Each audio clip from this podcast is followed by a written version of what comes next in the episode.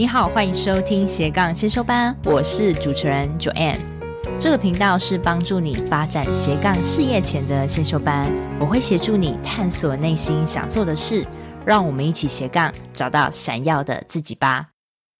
我今天终于邀请到刘璇老师。Hello Joanne，Hello everybody，啊、uh，我是刘璇。今天很开心有这个机会哦，我们一起来做一些交流。哦，我常看到你的这个节目啊。How to 人生学在这个 podcast 榜单上面，所以我真的好荣幸邀请到刘轩老师。我为什么会邀请刘轩老师呢？因为我觉得刘轩老师应该也是一个斜杠专家吧？你可以跟我们分享你有什么样的斜杠？首先，我必须说，我的斜杠身份哦，其实不是我很刻意去成为斜杠的，嗯，那就刚好是我自己的呃 career path，就是我自己的职业发展。就刚好是变成这样。我之前大学毕业之后就攻博士班，那那个博士班是五年到十年才能念完的。可是后来就到了 QP，然后要到了这些你要去写那个 dissertation 论文的时候，我们就眼看前面还有来两三年时间。我说天哪，我这时候没有工作经验不行。我就跟我指导教授说，他说对呀，你本来就应该要出去工作几年，你再回来你才比较有灵感。对，我们是都在找那个 big burning question，你知道，就我们也心心里面要那把火。对对，所以我就离开学校，呃，先到纽约，我也拿到了一个 job offer，在一个很不错的专门做艺术书的一个出版社，然后我就去度假。回来之后呢，九一一就发生了，那那工作就没了，因为整个纽约一下子从彩色变成黑白的。OK，嗯，那因为我心理学背景嘛，那当时我也去那个 Family Crisis Center 去做一个心理辅导的职工。但辅导到后来，我自己需要心理辅导 啊。Oh. 那于是就在二零零一年底的时候，非常灰头土脸的离开了纽约这个地方，就飞到了香港，飞到了北京，飞到了上海，然后再回到台湾。然后回来台湾看看这边有什么机会。Mm. 我真的完全不知道自己要做什么，一切就从那时候开始的。当年我二十九岁，我第一个工作在广告公司，OK，做 market research，就是市场研究。嗯。Mm. OK，从那边开始，就从那边开始。那后来为什么会发展成 DJ 啊、作家啊这些那么多的身份？哦，DJ 是我一直以来的兴趣。那会成为 DJ 呢？呃，一部分是因为我从小就学音乐，但那是古典音乐，所以也因为古典音乐有去念茱莉亚音乐学院，那是算先修班，就是在大学之前的先修班。是，我去那边念了一段时间。但是当我到哈佛的时候，我的室友。他就是个 DJ 哦，原来是这样。我就这样子开始接触。那同一时间，我也认识了一群英国人。嗯，这些英国人呢，他们是什么伊顿中学啊，Harrow 中学，你知道，就是那种超级无敌贵族学校毕业的。他们就晚上的时候都会翻墙出去去参加那种派对。那他们每一个都收集了一堆。黑胶，他们就跟我讲说、嗯、：“Sean，this you have to play this, it's the excellent music。”这样，然后我就我就开始这样，就这样子学会，就自己摸摸摸摸摸，然后就学会了 DJ。哦、我已经做 DJ 或者接触 DJ 这个行业超过四分之一个世纪了。哇哦，从学生那个时候就开始耳濡目染哦。所以你觉得哇，那么多的身份啊，你觉得斜杠这个词？可能当时还没有斜杠这个字啦，我们现在就一直在讲斜杠。是，那现在你回头看，哇，你做这个那么多的事情，那么多的多重职涯身份，你觉得斜杠这个字对你的意义是什么？你会庆幸你有做那么多事情吗？我我很感恩，嗯，但如果你问我在这个过程里面，我是不是其实可以去走得更精一点、更深一点？是，我也会觉得，其实，在每一个我所做的事情。我都觉得有很大的进步空间，有很多可以把事情做得更专业、更深的空间，嗯但偏偏刚好是没有。那回头再想，我反倒是一个机会接着一个机会，但其实他们都串在一起。真的诶，有时候你会觉得有点鸡皮疙瘩起起来。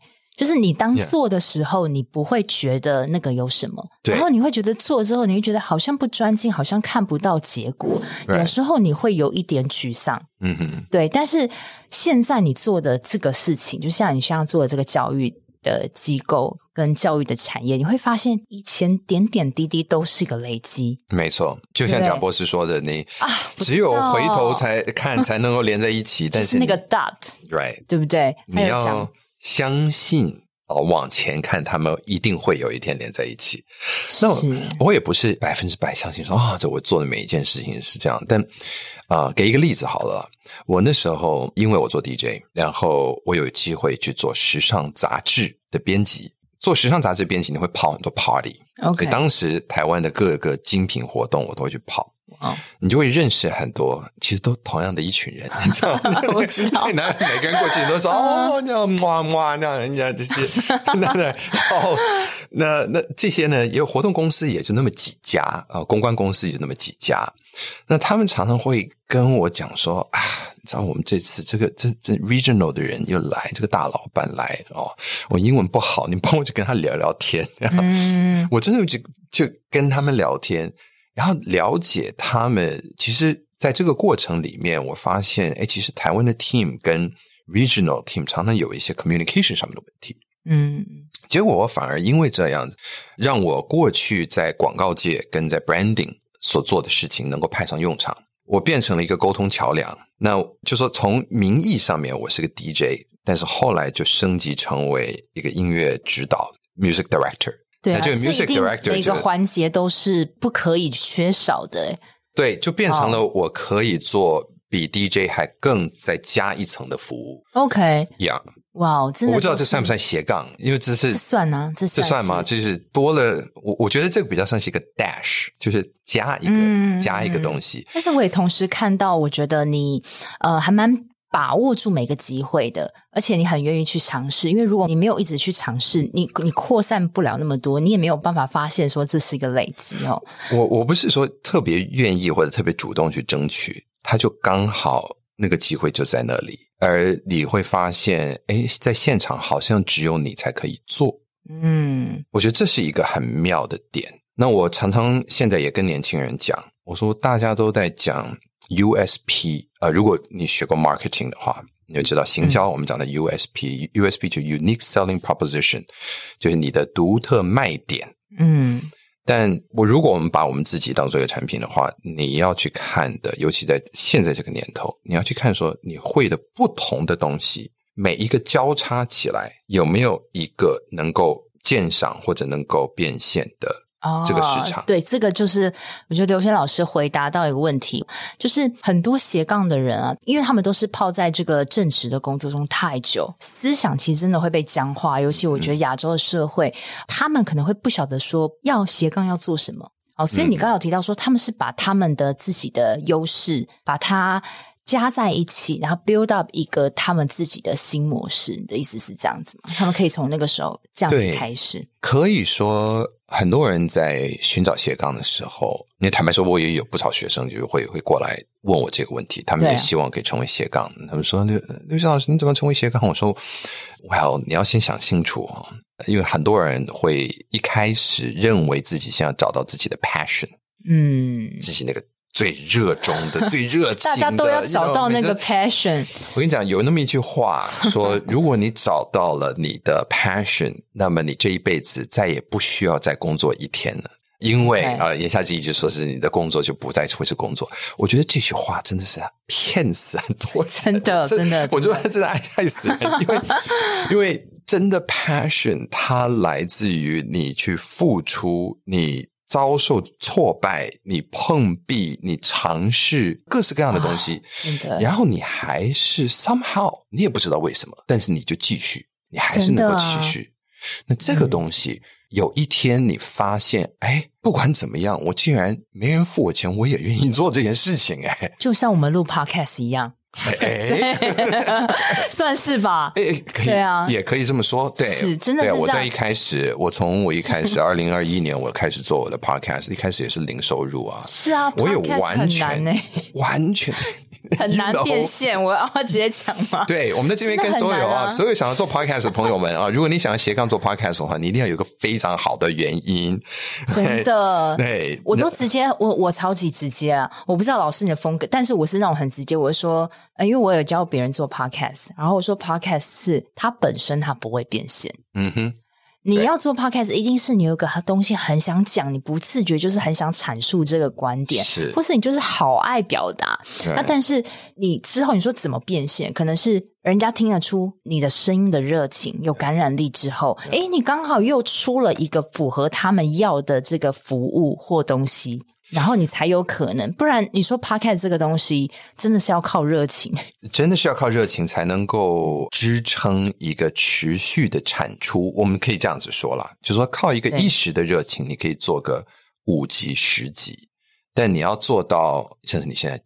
我现在大概六十几，六十几集啊，对啊，你能够做到一百集，我觉得这个真的就表示你有一个 something to say，就是你有一个真正有价值的东西想要跟大家分享，嗯、你自己才会有动力去持续做一百集。再回到透过坚持做某一个东西，才会觉得哎，这个就是我的热情，对，不是那种一开始找到，一开始就是哦，这是我热情，没有那种从天而降的热情。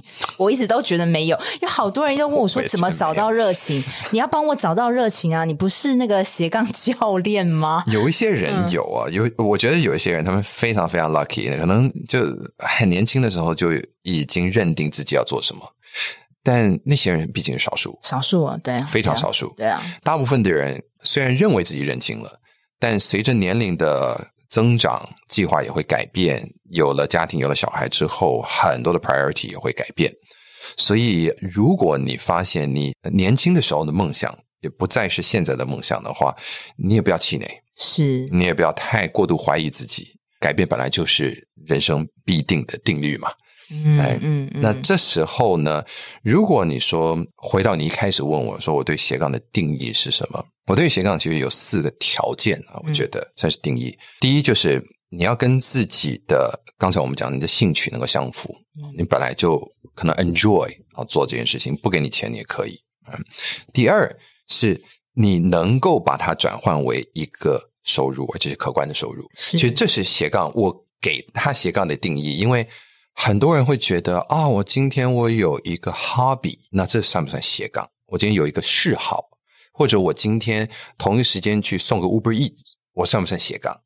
啊、呃，我觉得这是兼差。对，真的，真的，真的，这不算斜杠，真的。对，所以你要能够把这个。你的所会的跟你感兴趣的东西转换为一个可观收入，这是另外一个斜杠定义。嗯、然后第三呢，这也是我认为很重要的是，你愿意为这件事情持续的精进，是，对你有一个自然的动力是，不是别人逼你的？对，是我做的。诶，我觉得我开始有一些起色，我想要做更好，那、嗯、我自然有一种动力会想要做得更好。啊，持续精进。那第四就是你能够达到职业水准，哦、所谓的 professional，这是最后的一个坎。对，当然最高目标就是你可以创造一个新的职业类别。是，对。但是你想，二十年前你说 pro gamer，对，真正职业打游戏的人，对，你说怎么可能？是啊，是啊，社会在变化了。Yeah. OK，但是好多人他说好，那我们刚刚有得出个结论哦，就是找到热情的斜杠事业，这个热情并不是从天迫降，而是你要诶觉得自己有一个东西蛮感兴趣，然后持续的去投入它，然后渐渐变成诶有什么困难你也可以克服，就像我们录 Podcast，不知不觉你也录了一百集了，嗯哼，我觉得这个时候你才有办法知道你对这个东西是不是有热情的。那还有换到另外有个人，因为我们今天是要谈一些斜杠的一些心态。我那时候在访谈之前，我有跟刘轩老师说，说我们今天这集是要一一打破斜杠的纠结，因为很多人他都觉得，嗯，他不敢跨出，嗯哼，哦，他明明知道他想要做他很喜欢的事情，甚至代替主业，然后他也想要下班后。做一些斜杠，看有没有办法未来达成那样子的理想人生。嗯，但是我看过最多就是想一直想都不做，怎么办？这个心态要怎么办？因为我一直辅导好多的学生，嗯，然后我算是那种严格的教练，我是会 push 他要做。不要看我这样，我是蛮严格的。你说不要看你慈眉善目的样子，哦，慈眉善目，对，没有，因为我的社团里面的人都叫我鞭子教练、鞭子老师，哎、就是打人那个鞭子。对，那怎么办？就是遇到这样的人或是他就觉得说我做一件事情，我害怕别人的眼光，而且还有就是我害怕。我现在的同事看到我在做斜杠，嗯，老师，你对于这个心态怎么转换呢？我是觉得这种东西都是在自己脑袋里面，对不对？是。那凡事都一念之间，你能够转过，你突然就发现海阔天空，但你就是转不过来，转不过啊，你你转不过来，那你转不过来也是因为你一直不断的在自己脑袋里面转。这个，那心理学里面最常我们讲到反刍。对，有些人是十几年、二十年都在这个漩涡里哦。对，嗯、那当然这里面也有一些不得已啦，觉得说啊、呃，因为现在的工作可能收入也还好，对，然后工作也没有糟糕到什么样的地步，所以我非得离开不可。是。啊，那当没有任何的外在这个，我们讲说，我曾经在我自己的 podcast 里面有。导读过一本书，我们讲到所谓的摩擦力这件事啊，有有，我有听，我有听到那一集。对，其实人都是一个惯性动物，嗯，所以一旦我们有了一个习惯，就会很难改变，就有点像是牛顿的那个物理的理论一样啊，就是那个惯性理论，就是一个东西它会持续的往这个方向，直到有被旁边撞击，或者受到其他的一些因素的影响。所以有些时候有很多人他们会说啊，我那时候当我。被 fire 啊！当我被 downsize，或者当我发现我没有工作的时候，哦，那时候我认为天塌下来了。但现在回头再去想，那个确实可能我人生最美好的一天，最美好的开始，push 你去改变。所以 push，所以你你没有这个推力，这个摩擦力吧？哈，你没有办法去改变，所以是不是活得太安逸了？是这样可以这样说吗？很直接这样说。You know，呃，我觉得人。可以在一个非常安逸又舒适的环境里面，让自己非常的不快乐。真的，嗯，那这是人在现代我们的一个通病。嗯，我们光是去看现在有焦虑症的人有多少啊？需要吃药的人有多少？现在大家都会觉得有一种集体焦虑，好像因为世界变得那么快，我们每一天看到的新闻，我以前小时候，天呐，电视台只有三个。对，新闻一天只报播报两次，现在二十四小时跑马灯啊，旁边你打开就是，你 always 你觉得世界 everybody's doing something，嗯，哎，嗯嗯，那你好像都没有在变，嗯，我觉得这是一种焦虑。所以当我们去想说你要成为一个斜杠之前，也许你需要去做一些功课。你的节目就叫斜杠先修班嘛，对对对，对，我觉得这个名字取得非常好，因为。你真的是要先先修，先修一下，先修一些东西。嗯、我觉得人要先第一，你要能够管理好自己嗯的时间嗯哦，你要能够掌控你自己的时间，这是第一点。那唯有当你能够管控好你自己的时间的时候，教练才能够真正帮助你。要不然你给他设目标。嗯，他到时候他还是交一个白卷，真的啊，真的啊，真的啊，对不对？我还要把他们每天能运用的时间给拉出来，跟他讲说，你这个时候要做什么样，我给他的任务。嗯哼，就是我们教也是教时间管理，时间管理，对，这也是很重要，非常重要的，这是一个基本功课。先修班的话，就是你说时间管理，还有最重要的是心态的部分，心态呀。心态，心态非常重要。心态，当我们从 Carol Dweck 呃，Stanford University Carol Dweck 的研究里面，心态现在变成一个热门词了，对不对？我们有成长心态，我们有固定心态。那我们当然希望自己都具有成长心态，但是我用另外一个词，这个比较少人知道，叫做 self-efficacy，叫自我效能感啊。那自我效能感呢，它它其实是你相信自己具备。一个造成效果的能力，非常绕口，嗯嗯，但基本上就是你相信自己。那你要怎么样能够相信自己呢？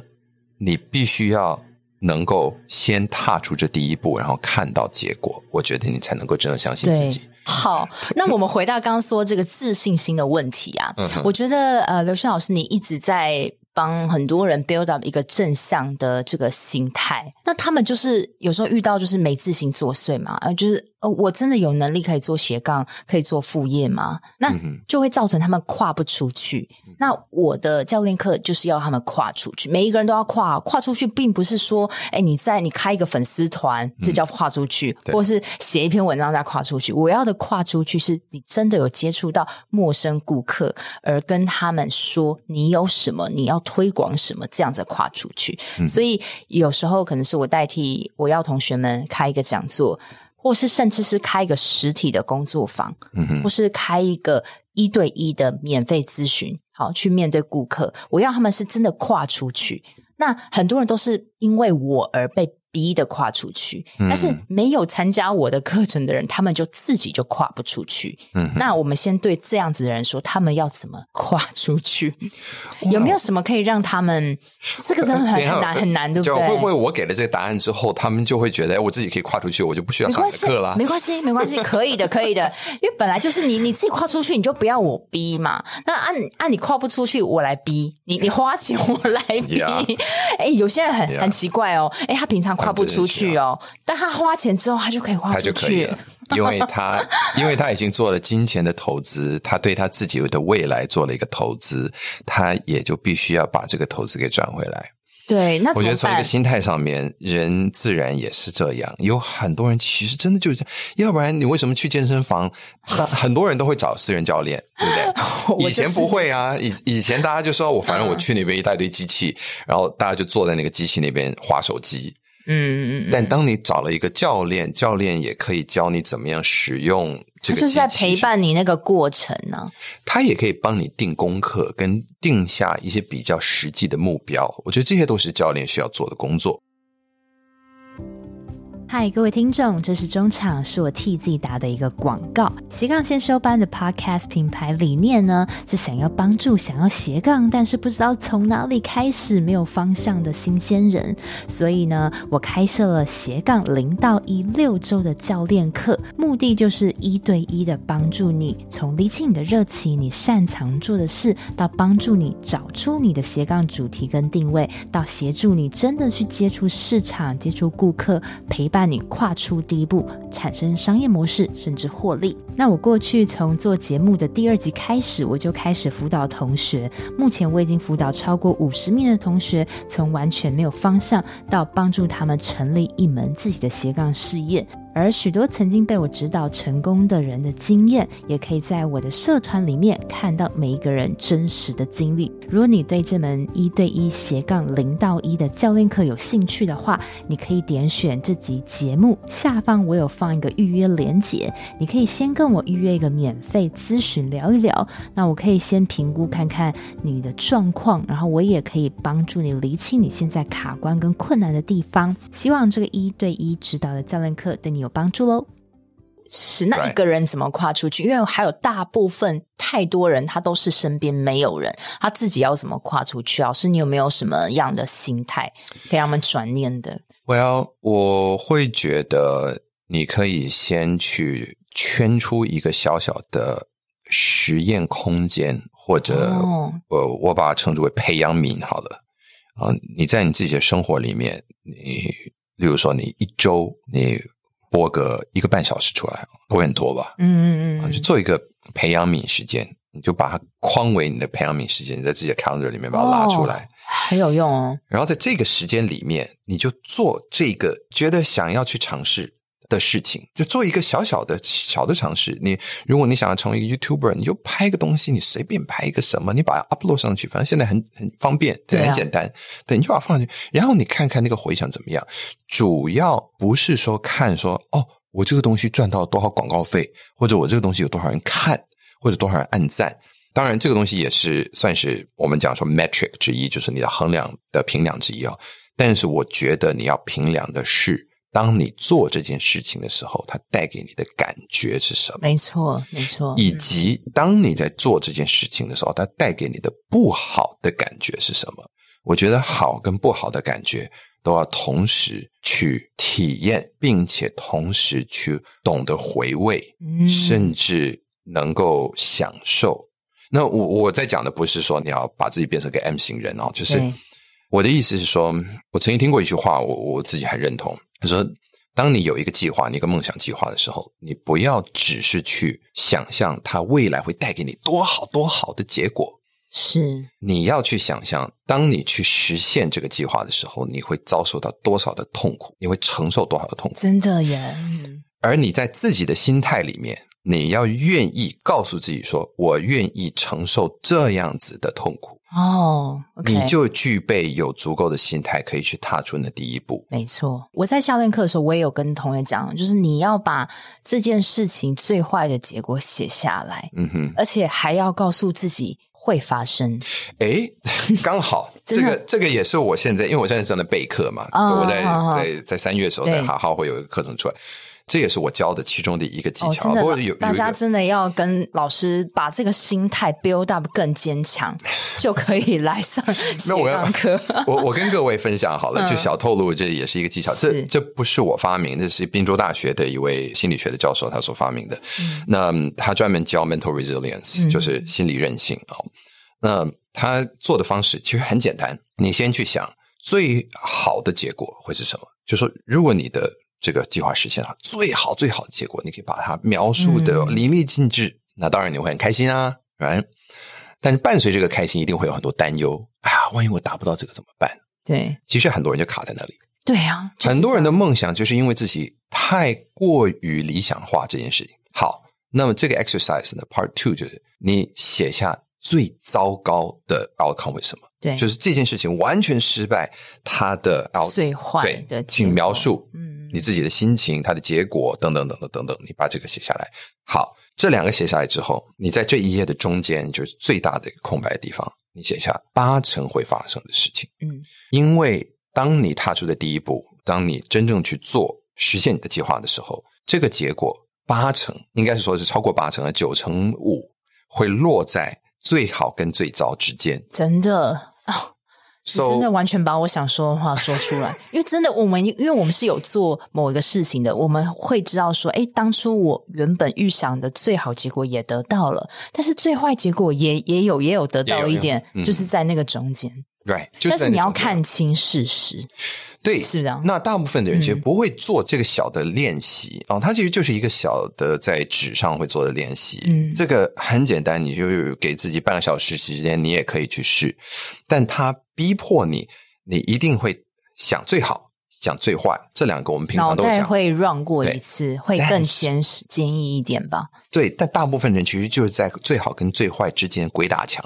对，但他们跳过的部分是，其实八成会发生的，就是在最好跟最坏之间。OK，于是当你去描述这个结果的时候，你就发现说，其实它也没有我想象那么好，但是也没那么差。那 Why not？我就试试看吧。是啊，是有怎么样？是最多最坏就也就那样，但是你也伴随着好的结果，可以带领你到更不一样的人生。对哦，所以我觉得真的，我我有时候在讲这些东西啊，我真的觉得有时候讲到会不耐烦哦，因为我觉得好多人说我不敢，我不敢。我觉得刚刚开始啊，还还好声好气的说啊，你要加油，你把最坏结果列出来，还是怎么样？但是到后来，我就说不要再跟我讲这些，你你。要来上课，你就是要做好。所以，如果现在大家还卡在那边，要不要？要不要？请去上刘轩老师的课，跟参加刘轩老师的这个新计划，因为你会把他们的这个 mindset 先给他处理过一次，先把他 build 到一个非常坚毅的心态，Yeah. 对，再来做斜杠，你这样子才有效率吧？我要我我觉得，如果我来形容一下我的课的话啊，对它是围绕在。我觉得我们在踏出之前，先要把一些基本的核心素养给搞好。真的。啊、那因为二十一世纪，我们大家都知道，就是现在 AI 啊、ChatGPT 啊这些东西，他们非常快速在取代很多很多的工作。嗯，所以这也是很多人焦虑的原因。那我们面对海量的资讯，嗯，我们一天到晚都在被打扰。真的，这些已经会让人处在一个极度焦虑的状态之下。那所以我在课程里面，我第一个先要去解决的是你的资讯焦虑这件事，这是一个你很实际啊，这这个真的是要从生活中的资讯减量开始，嗯、你就变不焦虑，不焦虑之后。可能之后你还有很多的单元，对不对？让他们把它 build up 一个健全的心态，再来做斜杠。That's right，对，或是说你懂得怎么样把讯号跟杂讯能够分开来，嗯，这是重点。你怎么样从一个笼统长的一篇文章里面读到重点？那我之前写那个不败学习力，其实这很多也就是在讲到这一点嘛，就是你怎么样可以把时间花在刀口上。好，那第二个核心的能力就是时间管理。OK，然后第三就是自己的情绪管理，是自己的情绪管理，那、嗯、是大部分的人最大的敌人。真的。那第四就是跟别人相处、跟沟通、跟他人的管理，所以这四个核心能力把它绕起来。那你你说的心态，我觉得这个是你在做 coaching 的时候你在教的，你是在。帮助人可以透过行动而改变自己的心态，或者你同一个时间你给他们鼓励跟同理啊等等，对，我觉得这也是非常非常重要。嗯，我觉得我我的这堂课比较在是实做啦，哈，就是真的实做。当然心态我也会带入到，但是我觉得，哎，其实刘轩老师你的这个课啊，非常适合在我们开始斜杠前做的那一个整理。好，当然我也会带，但是我没有办法，因为我不是心理学背景啊。啊，我觉得，诶，有个心理学背景的老师，可以真的。很客观的去治你这个心态，是我觉得算是最有效率的了，没有对不对？我，我希望是以效率为主，是啊，就是说要快、快、快很准，对，我一定要快很准，不然没时间了，没时间做了。我，我觉得我们已经过了那种，嗯、就是线上课程一定要说十几个小时啊，或怎样，就是我觉得没有人有那种美国时间来给你去听那么多的课，我也不想要一直琢磨在理论上面。也就是说，我做了很多的研究，让你不用去做那些研究。对，我们把东西提炼出来之后，把方法告诉你。嗯，嗯，但主要的是你要去做那些功课。对，那我也会发功课了。呃，不过这当然线上课程我没有办法像你这样每个礼拜你要碰面。对，每天碰面都要交给我东西。哎，交给你东西，这也很重要。你需要有一个人能够督促你，甚至有些时候必要的时候。推你一把，甚至鞭策你。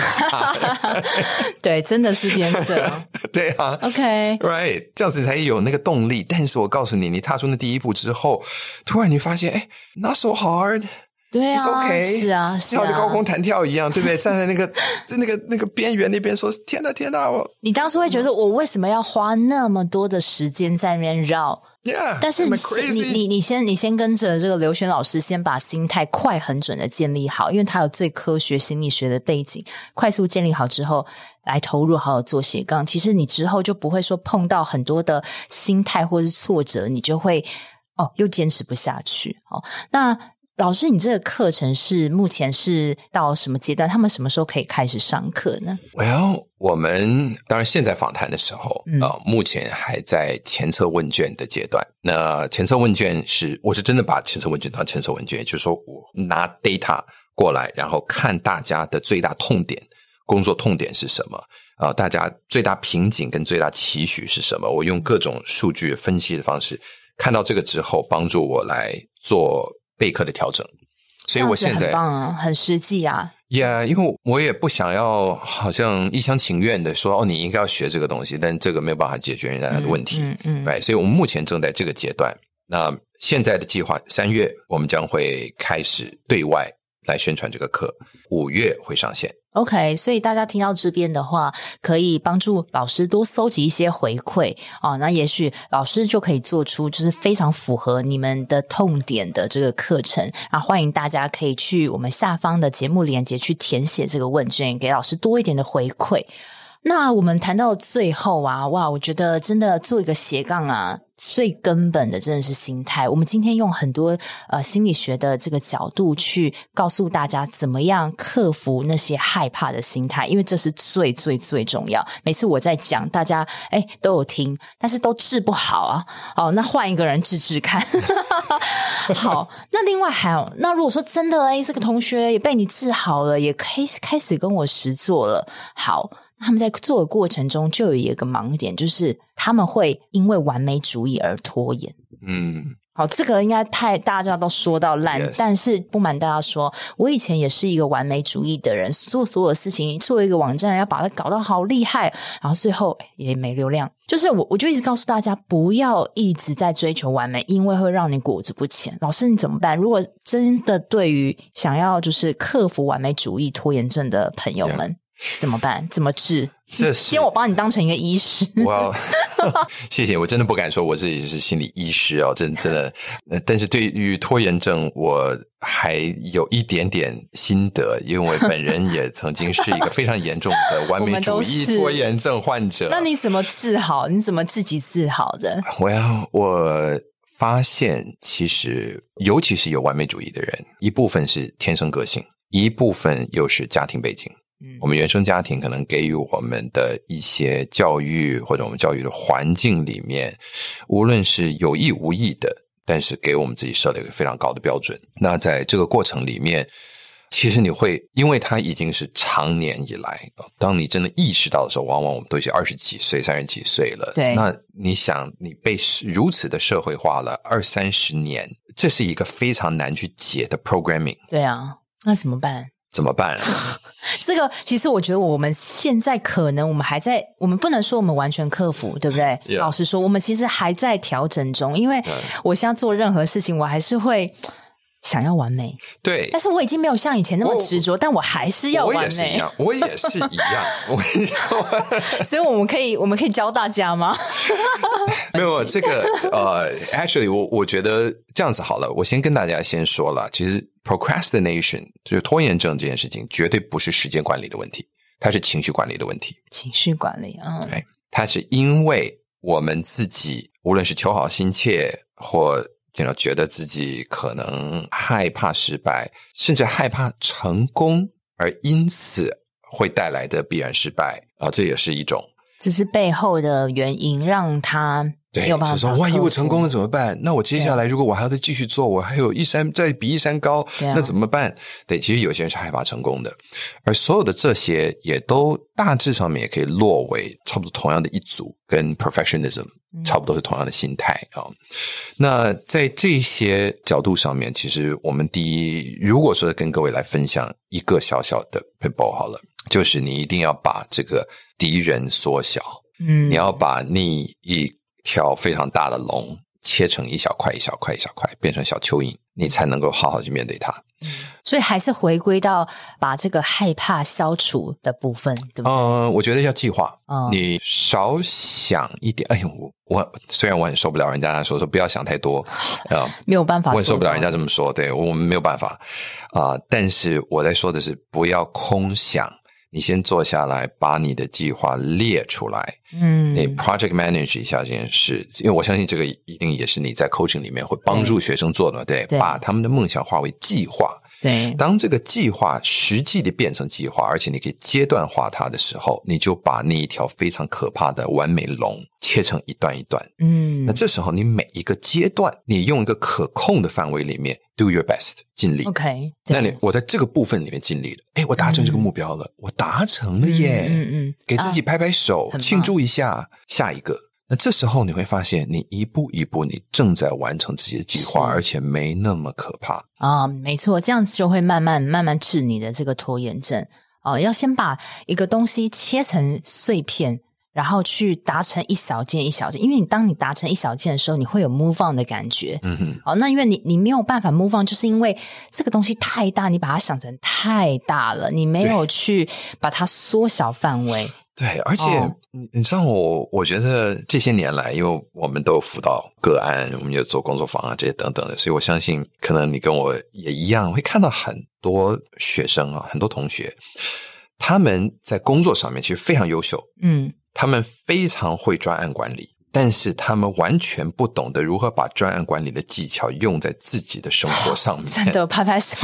我觉得这是他们从来没有想过自己原来可以这么做啊、哦！对对，因为很多人真的把工作分成一个，就是它就是一个。你知道大专案，你就你反正你就打卡嘛，对，打卡上班，打卡下班。那在这个中间的这段时间里，你就好好做好你的工作。你在工作的这十几二十年的工作经验，给了你非常多非常棒的工具。那这些工具往往是离开办公室的时候就被 哇留在办公室了，呃、你知道？是是是。但其实有很多工具，你真的可以用在自己的生活里面。嗯、你会发现，哎，其实你也可以用同样的一套 project management，把自己的家管理的很好。嗯。把你自己的理财管理的很好，把你的人生管理的很好，是。但大部分人真的不会这么做。我觉得这是很奇妙的一点。对啊，我我觉得是不是因为太脑子太僵了吗？就是平常。主管给你 assign 什么，你你就做，但是你会只是为了做而做，你没有办法再拿去运用，还是 因为你在这个世界上，你平常生活就是上班下班，你好像变成一个机器人，你你好像不觉得这个人生是好玩的，所以你没有办法再想要拿去运用，是这样吗？这是一个可能性，嗯，这是一个可能。我我觉得可能当你把工作想得太分开，呃，它跟你的生活太。分离的时候，它确实可能在你脑袋里面，它就自己成为一个小小的区块。但其实我们工作也可以帮助我们生活。除了赚钱之外，它有很多技能是可以帮助到你的生活。甚至你在上一个工作里面所学到的某种专业技能，你把它提炼出来，它可以成为你斜杠的一把钥匙。对啊。就是在辅导他们，就是从他们会的东西去抓出几个，然后 combine 在一起，变成自己的一个斜杠事业。嗯哼，OK，我觉得今天真的聊到了非常多的心态，而且是非常有用的哦。那最后，最后我想再问一下刘轩老师，你之前有提到说斜杠啊，需要一个跨领域的思考能力。啊，我们刚刚都是在讲心态啊，运用技能，创造斜杠事业。但是他们为什么会需要有这个跨领域的思考能力呢？因为每一个领域的专家都已经存在了，嗯嗯嗯，而每一个山头都已经站了一群人，嗯。但如果你刚好有那个机会，是曾经在两座不同的山之间有游荡的话。那你起码你可以把另外一个山头的风景带到这个山头，你甚至不需要到山头，你在山半腰就已经可以了。而且因为这些爬山的人，他们看不到另外一边的风景，嗯，所以当你能够把这些东西串在一起的时候，别人会觉得哦，原来是这样。你可以带来新思维、新的解决方法，甚至可能可以创造一个所谓的 paradigm shift。你甚至可以让一整个产业可以改变它的整个。我我曾经在那个 Get Lucky，你有看过我的这本书吗？对，祝你好运。很多人看，尤其是我在美国的朋友，他们听说我写了一本书叫 Get Lucky，因为 Get Lucky 其实英文里面它也有另外一个意思，就是说，哎，昨天晚上我出去，哎，got lucky。嗯，它有一点算是我有了一个艳遇。哦，yeah，所以它是一个在英文啦，就在美国的英文里面，它有一个双关语的意思在里面，right？But get lucky 啊，这个我当然我讲到的不是那种 get lucky，我要讲的是如何创造自己的好运。呃，我不知道你记不记得有里面我讲到一个例子，就是一个音乐家，或者说他是一个地质学家，然后他又搞音乐。嗯，他做地质学的时候，帮石油公司去发那种声呐声波进去到地里面去探那个、哦、那个油田。这两个可以结合意思吗？对，他后来他也就出来自己在做的时候，然后他就发现，哎，用来分析这种音波的同样一种 formula，就是一种那个数学就就有点太深奥了，可以用来去做一些音波的矫正。啊，oh. 所以他就因为这样，他把这两个领域的东西跨在一起的时候，他就发明了一种东西，一种软体叫做 Auto Tune。OK，他就可以把唱走音的音变成音准，变成准的音。Oh, OK，也因此而造就了很多很多的 网红不会唱歌的，现在也都可以发唱片。哇，wow, 对啊，这就是跨领域跨领域的结果。对，Yeah. 也是一个 lucky，OK，okay? Yeah. 所以我觉得我一直告诉大家，比如说你现在在做一个你的斜杠事业，你不要一直去看同领域的，因为你会被影响之外，又没有你自己的影响力，你反而是，例如说，哎，你在做一个英文产业的。哎，那你随便去看一个吃的也好，哦，或对啊，或是去看一个运动的东西也好，它最后都会被结合起来，然后是一个很 creative 的一个产业。所以我觉得你说的很对，一定要有这个跨领域思考的能力哦。好，那我觉得今天真的聊得好开心，好开心。然后我特别很想要点出一句你曾经说过的话，带给我们同学在最后啊。你说，对你来说有热情的东西，你要懂得放在你的。语言里去感动别人，嗯哼，对，这句我不知道你是不是还记得，可能是随意说的，对不对？哦、我不记得哦。你说对，随意说，但是我记，我觉得这这句话真的太对了，可能你没有放心上，但是我很喜欢这句话。啊，我自己真的是觉得一句对的话出现在一个对的时刻，真的可以点醒一个人。它是一个礼物，对，它可以说是一个缘分，嗯，但它也一定要让，也一定是因为这一个听者他自己已经有了一个问题放在心里。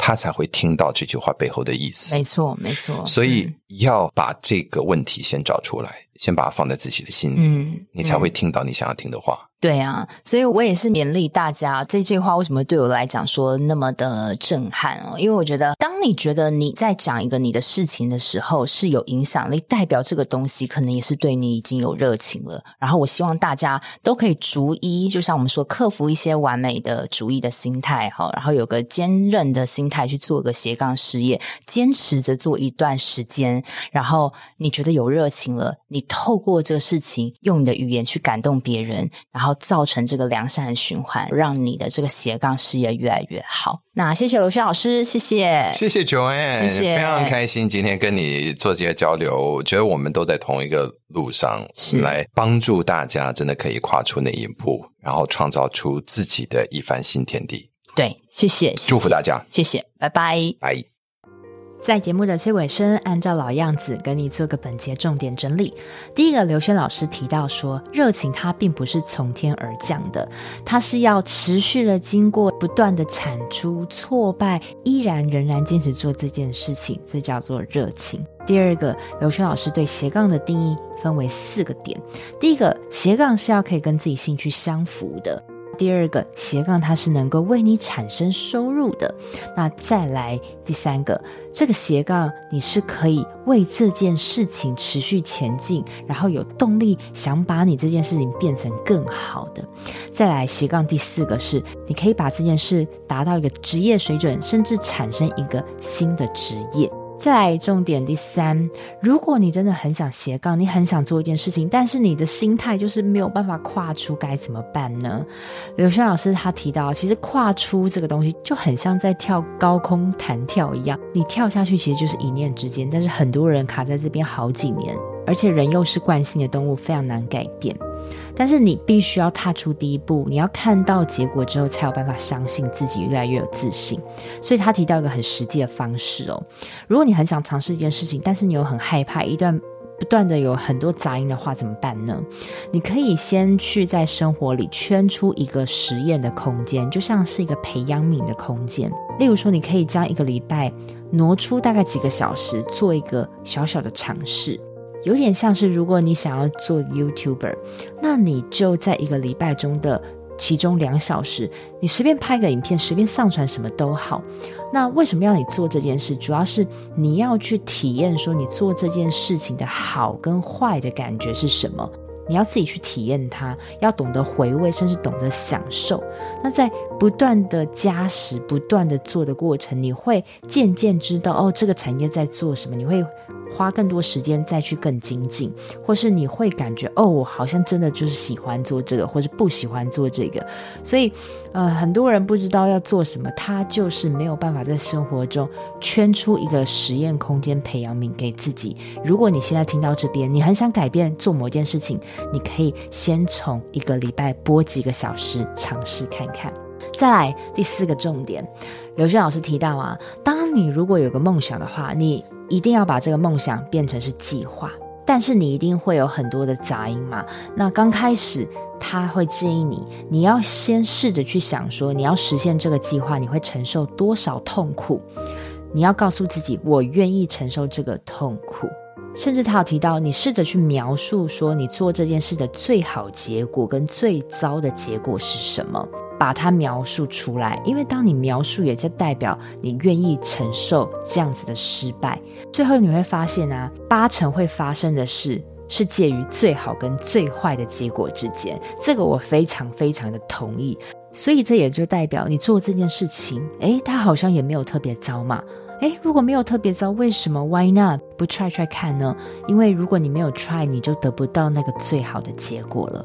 第五个我学到的重点是，刘轩老师说，如果你有拖延症、完美主义症，其实背后藏的是你害怕失败或是害怕成功的这个心态。那怎么克服呢？你必须把你那个一条很完美的龙切成片段片段的蚯蚓，然后你尝试着把这些小蚯蚓变成每一个小计划，一一逐一去达成。不要给自己设定一下子设定太高的目标，会让你更陷入完美主义而不敢开始实做它。第六个重点，刘轩老师有提到，跨领域思考的能力是非常重要的。就例如说，你现在想要想一个斜杠主题，或是你想要发展一个新的商业模式，你不要只是在看说你这个领域的专家在做什么，你不要去模仿，而是呢，你应该是看另外一个领域的人在做些什么。例如，你现在是做艺术画画相关，诶，那你可以去看一些关于商业啊、企业管理的东西，对不对？都是看似好像不搭嘎的东西，很冲突的东西，其实最后把这两者不搭嘎的东西结合在一起，才会变成最独一无二，甚至我们可以说是蓝海的策略。那他有把这个比喻成说，每一座山都有一个领域的专家了。你试着要把另一头的风景带到你这边来，你就可以有更创意性的思维。最后的最后，我想要帮老师推广他的线上课程，叫做《顺应大脑的职场生存法》。那这套非常精彩的线上课程，预计是在三月开始开卖，五月开始上课。但是在开卖之前呢，刘轩老师非常贴心的想知道大家的问题跟卡关的点。让他可以做出更适合你、更贴近你的线上课程，所以非常希望大家可以在这个节目下方的链接去填上属于你的回馈，会有一个不需要花到五分钟的问卷啊，我自己有做过，我觉得非常的简单易懂。那大家如果对于这个课程有兴趣的话，大家花一点时间去填写它，然后你还可以得到一些优惠哦。所以我把这个链接放在节目的内文里面。这套线上课程呢，它是会预计分为四个面向帮助你，特别是资讯管理。时间管理、情绪管理跟说服沟通。那资讯管理就是因为我们现在是一个资讯爆炸的时候，有时候你会因为很多的杂讯没有办法提升你的专注力，所以会他会从心态面告诉你怎么做。还有就是关于时间管理，怎么样拖延？我们今天所说的这个拖延的心态呢，维持这个身心的精力。还有就是情绪的管理啊，该怎么处理负面情绪，建立正向的思维？还有就是说服沟通，怎么样跟他。他人沟通、建立信任，这些东西非常的精彩，所以欢迎大家可以去填写不到五分钟的问卷，给刘轩老师一些回馈，让他把线上课程做得更好。那希望这集真的对于你开启斜杠或是斜杠的心态，或是一些正面的心态有所帮助。我们下周见喽，拜拜！我都会固定在每周二早上上架我的节目。希望收听的你都可以找到让自己闪闪发光的热情事业。另外，我有个 Facebook 私密社团，叫做斜杠先修班，里面会有学员的交流跟斜杠资讯的分享，欢迎你加入。你现在在通勤的路上吗？不管你正在做什么，我都很感谢你花时间收听我的节目，而且听到了最尾声。希望我的节目对你人生启发有帮助。如果你喜欢这集，很希望你播控帮我到 Apple Podcast 留言评分，这对我来说是最大的创作动力。非常感谢你，我们下周见喽。